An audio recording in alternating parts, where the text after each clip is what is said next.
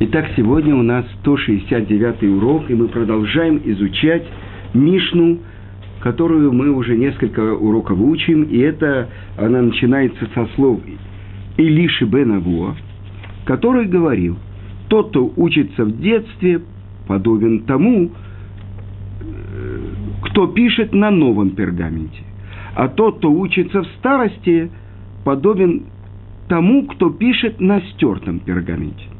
И мы уже объясняли много значений, но я хочу вам привести то, что приводит Иерусалимский Талмуд.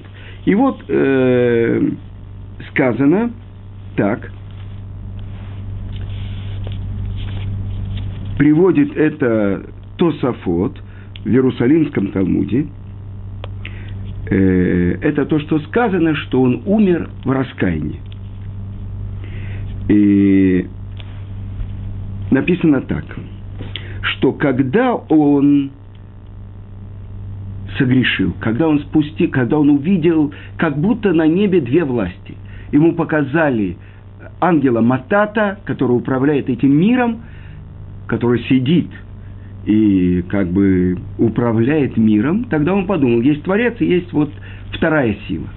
И когда он спустился, он как бы сказано, начал воровать саженцы. Так вот, что объясняет Иерусалимский Талмуд, что он начал э, идти в школы, где учили детей, э, в Хедеры, в Талмуд Тора, в Баты Мидраш, где учились дети. И говорил им, что вы здесь просиживаете штаны, идите, получайте профессию. Это вообще потрясающая актуальная вещь. Да? И многие послушались его. То есть он э, как бы вырывал молодые саженцы. И вот это объясняет Иерусалимский Талмуд. Это Мишна, это как бы его последние слова перед смертью. Что он говорит? Тот, кто учится в детстве, это как чистый пергамент, по которому пишут заново. А тот, кто учится в старости, это уже стертый пергамент, на котором опять пишут. То есть он раскаялся в том, что он делал. Если вырывают молодые дерев, деревья, никогда не будет могучего леса.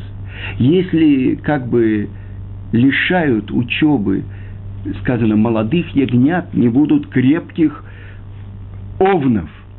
Это то, что здесь сказано. Так вот, почему же он называется Ахер, объясняет э, Иерусалимский Талмуд – чужой, потому что он заставил грешить Ахиерим, других. И вот эта Мишна, почему она вошла э, в Мишнайот, который входит в поучение отцов, потому что это то, как он исправил этой своей Торой то, что он испортил при жизни. И то, что мы с вами много раз говорили, что Илиша бен Авуа – был один из тех, кого Раби Акива взял, чтобы один из четырех мудрецов, который Раби Акива выбрал, что вместе с ним исправили корень зла. И мы говорили, один тут же умер, один повредился в рассудке, Раби Лиша, Элиша бен Авуа, он начал вырывать молодые саженцы, и только Раби Акива вошел в цельности и вышел в цельности. Так мы понимаем испытание, которому подвергся Илиша бен Аво, это испытание на уровне, можно сказать, роха кодыша. Когда они постились, произнесли особенные имена Творца, поднялись, это не физически, а поднялись духовные миры, и вот там произошло вот этого я сейчас вам скажу, что я учусь в Колеле, и уже там э, Аврихим Колеля, это люди, один из них, у него 16 детей. И вот каждый день он приносит несколько новых итрогов и показывает своему другу, у которого увеличительное стекло. И вот он смотрит и говорит, вот здесь вот смотри, какое пятнышко, а вот здесь пятнышко. Он берет, относит это продавцу, приносит новые. Он говорит, это работа, это работа. Что это значит? И я спросил у него, но ведь э, большинство раввинов, если посмотрят на этот итрок, скажут, кошерный, великолепный. Он говорит, вот это и есть вопрос. Что это значит, видеть ущерб или нет? Если есть какое-то черное пятнышко, особенно на вершине и трога, значит, там э, это черное пятнышко свидетельствует, что, может, он ущербный, нецельный. Так вот, это спор. Как надо смотреть на этот итрог? Вот просто так – э, невооруженным взглядом или через увеличительное стекло. И он рассказал сегодня мне, что близкий ров, когда его спрашивали, он сказал, что у нас Бриске был Арона Кодыш очень большой, там чуть ли не 17 ступеней вели к нему. И наверху было написано, кто там пожертвовал, кому это. И как-то Равхайм, отец близкого Рова, спросил у него, ты видишь, что там написано? Прочитай, пожалуйста. Он говорит, я не вижу. Он говорит, как? Вот написано то-то, то-то, то-то, то-то. Тогда объяснил это Бриский Ров. Я даже не видел букв, а отец точно читал. Так вот, что это такое? Он считает, что нужно смотреть через увеличительное стекло, что, может быть, есть какой-то ущерб, особенно на вершине, то он приносит, смотрит, возвращает. Я сказал, что то, что вам не подойдет, я готов взять.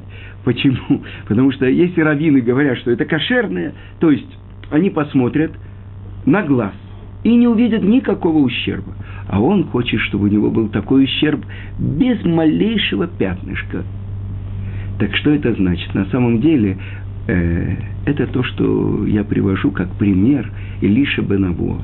Он был равом, он был другом Раби Акивы, которого взял Раби Акива, чтобы это была одна из последних попыток исправления и греха первого человека, и греха еврейского народа у горы Синай, когда сделали золотого тельца, и то, что считается как грех, э, то, что Мушерабейну ударил по скале, а не говорил, Раши приводит это кальвахомер.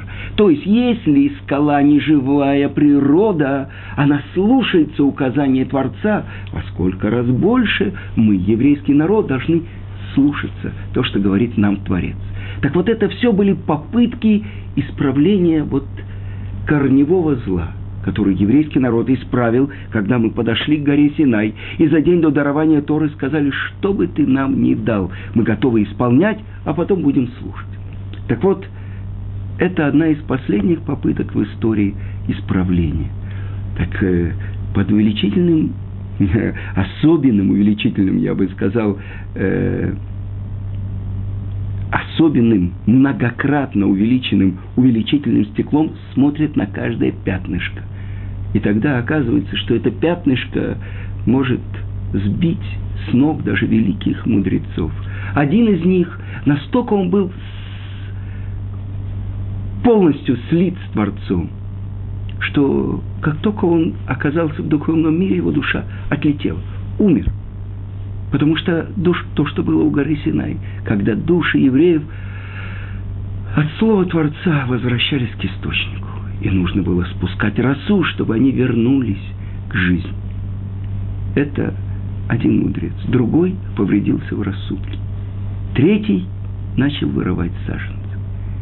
И вот это наша Мишна, это его чува, это чува. Так объясняет Иерусалимский Талмуд. Илиши Бенаво который сказал, что я делал. Я выгонял, я, как бы говорил, никакого смысла посвятить свою жизнь Торе нету. Идите, занимайтесь, пошите, сейте, шейте одежду, шейте обувь, занимайтесь этим миром. Как будто сомнение, есть ли будущий мир. И теперь он говорит, нет, тот, кто учится в детстве, это как чистый пергамент, на котором пишутся слова, которые это называется гирса де янкута. Это то, что в Талмуде написает, написано, то, что человек учит в детстве. Это запоминается на всю жизнь. То есть это входит в кровь.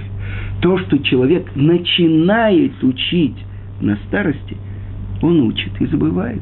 И это мы приводили мидраж. Это как тот, кто э, черпает воду сосудом, у которого дырка – с другой стороны, все равно, и это наше поколение, если бы не было возможности учить, даже если мы забываем, какая связь у нас была бы с вечной Второй Израиль? И это наше поколение, которое приходит уже в сознательном возрасте к Торе, Мы говорили, когда мы начинаем учить наши святые буквы, как изменяется наше понимание. Ведь даже сейчас мы э, должны говорить на стране нашего изгнания. И думаем мы тоже на этом языке. И русская культура, в которой мы выросли, она близка нам. Но вот это, что надо делать, это то, что говорится, это то, что нужно стереть, чтобы заново написать с другой стороны. То, что мы должны твердо знать. Ведь это так Творец каждому человеку дал свое мгновение, когда мысль, открытие Творца приходит в его сердце. И эта чува, она связана с самым высоким, одним из самых высоких проявлений Творца в мире. Мы говорили, мудрость, хохма, это то, что человек получает от другого. А понимание, бина, твуна, это то, что он делает собственные выводы. И вот в жизни нашего поколения произошло это чудо, когда каждый из нас на каком-то этапе своей жизни – открыл, что есть ценности, которые не измеряются всеми самыми высокими ценностями, которые, которыми мы жили вместе с э, тем народом, в котором мы выросли. Мы жили в России, в Советском Союзе. Я расскажу вам, я встретил в синагоге, в московской синагоге пожилого еврея, ему было за 90 лет. И он э, в месяце люль трубил в шофар в синагоге. Э, выглядел он немножко оригинально, у него была красная кипа, и после молитвы утренней я к нему подошел и сказал, вы знаете, вы так хорошо трубите. Он сказал, ты знаешь, сколько лет я трублю? Я говорю, нет. И он мне рассказал, что его отец, он должен был быть тем, кто молится в грозные дни. И вот как раз накануне Роша Шана ему должно было исполниться 13 лет этому человеку. Жили они в Бердиче. И он сказал, что отец сказал, учись трубить в шофар. И вот за несколько дней до Роша Шана ему исполнилось 13 лет и один день, и в Роша Шана он трубил шофар и вывел всю общину.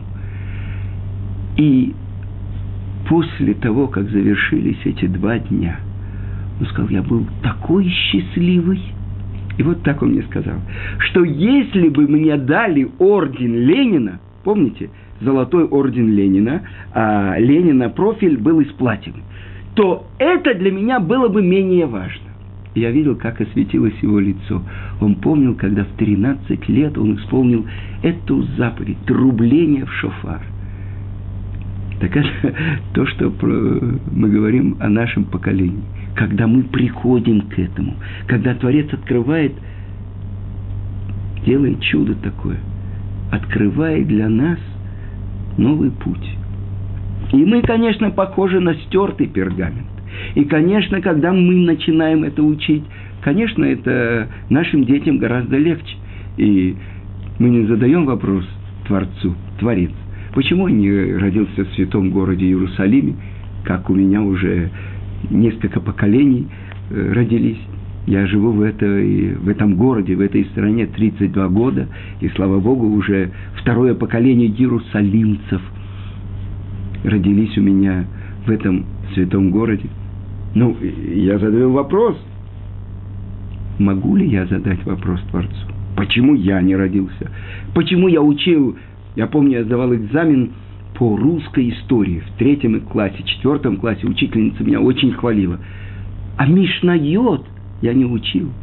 И в 79 году перед отъездом из Москвы вдруг мой отец Зихраноли Враха, я уже учил подпольный иврит, он мне начал что-то говорить на неправильном иврите.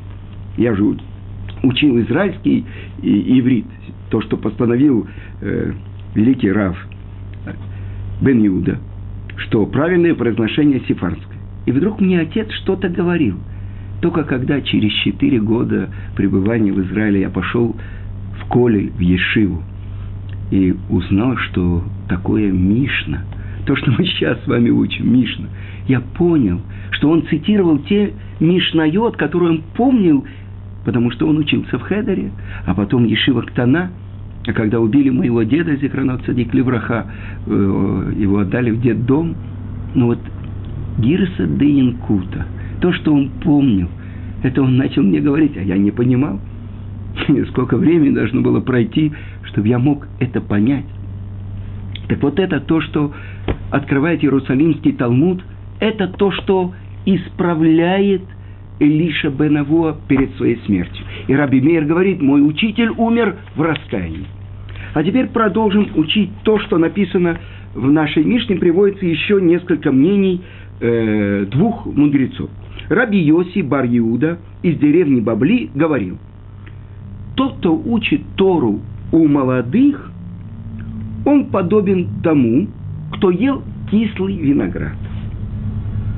Или пившему вино прямо из давильни. Так вы понимаете, кислый виноград, э, он еще не созрел, и поэтому он вызывает оскомину. А что это значит? Вы знаете, давили ногами вино в, дав... Э, в давильне. И после этого вино должно перебродить. И, а, до того, как оно перебродило, оно еще связано с дрожжами, но с осадком. Так и знание молодых, оно недостаточно, потому что их разум еще не созрел, и у них есть разные сомнения. Теперь тот, кто учится у пожилых, у стариков, подобен тому, кто ел спелый виноград и пившему отстоявшееся старое вино. Вкус и того, и другого приятен. Так и ум стариков, он крепок и ясен. Мнения их продуманы. Большинство комментаторов говорят так, что под виноградом подразумевается открытая часть Торы. Ну, буквальный смысл, простой смысл. Вы знаете, есть четыре уровня постижения Торы. Пшат – простой смысл. Ремес – намек.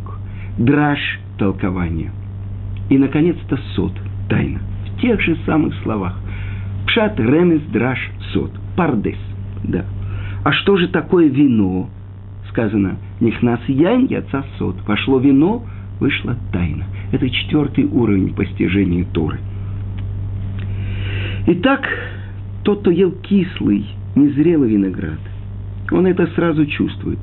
Но тот, кто пьет вино сразу из давильни, вначале оно даже приятно, кисленькое, а потом вызывает у него проблемы с желудком. Так учат и молодые. Некоторые их аргументы, они не могут обосновать точно то, что они говорят, потому что их ум еще не зрел.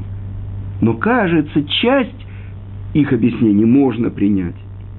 И только после разбора и критики выясняется, что это недостаточно обосновано, что все их построение построено на песке. Но не такие знатоки Торы, которые достигают зрелости. Вы знаете, слава Богу, в нашем поколении есть мудрецы Торы, которые уже даже пере, превысили возраст 100 лет, чтобы Творец им дал большое долголетие, потому что это главы еврейского народа, которые всю жизнь посвятили Торе. И поэтому, когда говорят, почему приходят к великим еврейским мудрецам, чтобы спрашивать самые разные вопросы и из Торы, и из жизни, потому что у них есть дат Тора. Что это такое? Это то, что они думают и соразмеряют все с их пониманием Торы а их понимание Торы.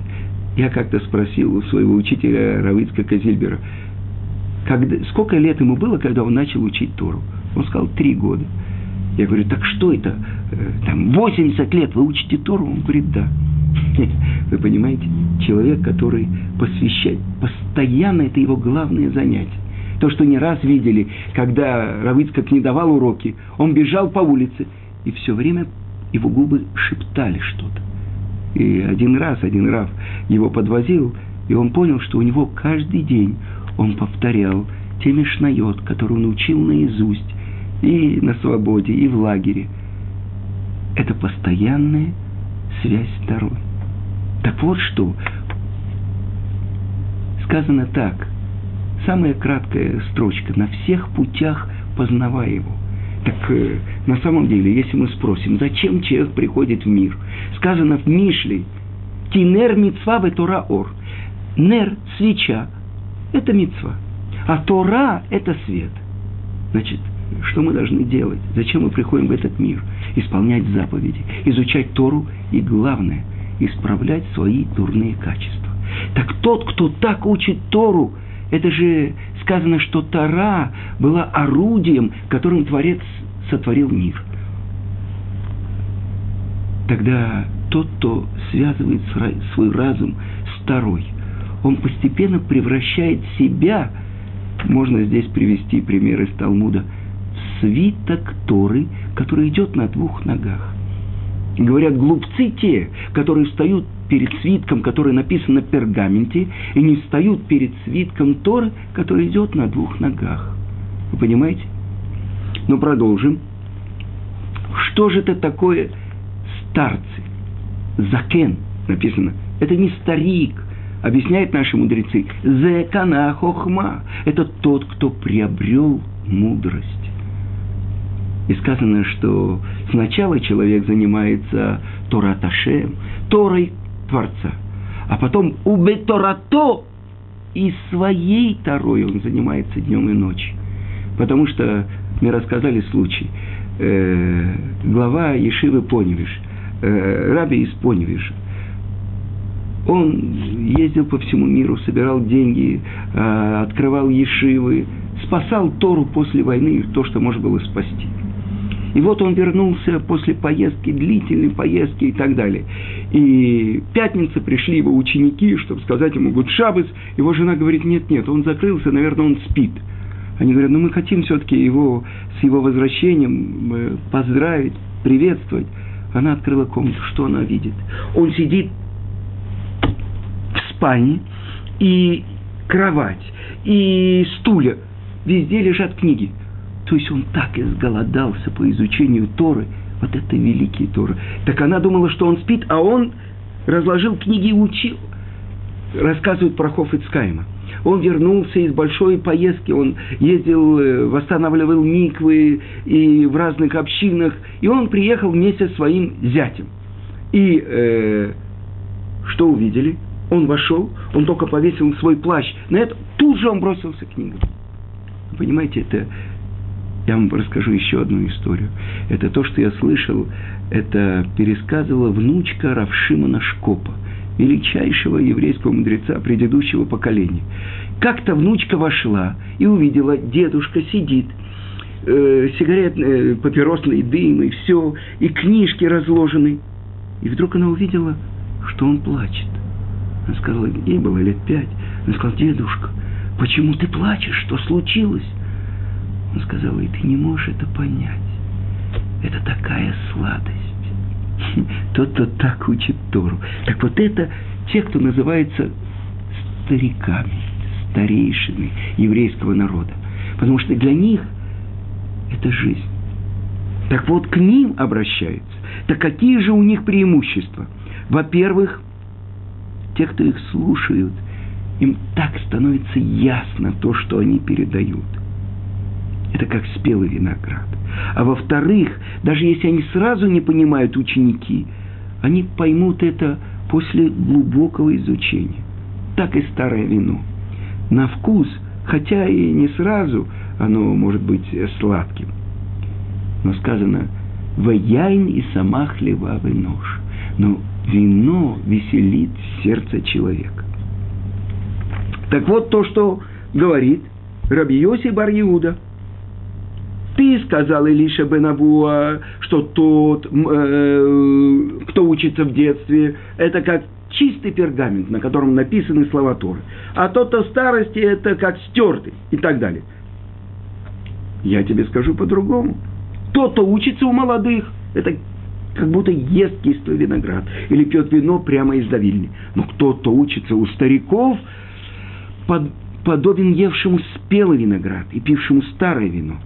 А Рэби, по мнению нескольких комментаторов, он спорит с Раби Йоси Бар и говорит, не смотри на сосуд, а на его содержание. Что значит? мы не можем определить вкус вина его достоинство по внешнему виду кувшина. Также невозможно по возрасту установить степень зрелости ума еврейского мудреца. Бывает, продолжает Раби, Реби, что новый сосуд полон старого вина. Бывает, что человек молод, но он уже наполнен такой мудростью, хотя и разум его еще не зрел. Но его мудрость, его познания такие, как у старика. Но бывает, что в старом сосуде даже и молодого вина не найдешь. То есть, бывает, что человек выглядит, большая борода, длинный фраг, большая шляпа, а знаний у него совсем немного. И поэтому говорится так, пусть говорят дни, и долголетие поучает мудрости. Но дух в человеке и дыхание Творца дает ему разум. Не многолетние мудрее и не старики разумеют истину. Значит, первое мнение, что Рэби спорит с Раби Иудой, э, ба, э, с Раби Йоси Бар Иудой. Но есть те, которые объясняют, то, что сказал Раби Йоси Бар Иуда, это как бы общее правило, что обычно у пожилых раввинов больше понимания и ясности. Но то, что говорит Раби Иуда, мы не идем за большинством. Надо смотреть на каждого. Может быть, молодой, и это тоже сказано, закен, зекана хохма, этот приобрел мудрость. И я, когда готовил урок, я вспомнил. Гаон из Вильна, сказано, что до бармицвы он уже обладал таким знанием, что мог сделать голема. То есть он обладал знанием и открытой части Торы, и скрытой части Торы. И это то, что было в его силах. Но он сказал, сказал кому-то из учеников, что его остановили, потому что ему еще не было бармиц. А после 13 лет ему уже это не надо было делать. И сказано, что Гаон из Вильна, он почитал одного человека, что это его раб. Кто это? Тот, кто обучил его первым буквам алфавита, еврейского алфавита. 22 буквы еврейского алфавита. То есть молодой, вы знаете, что 12 лет тот обладает знанием всей Торы и знанием Кабалы. В 13 он уже настолько взрослый, что ему уже это делать не надо. Так вот, это то, что открывается из этой Мишны.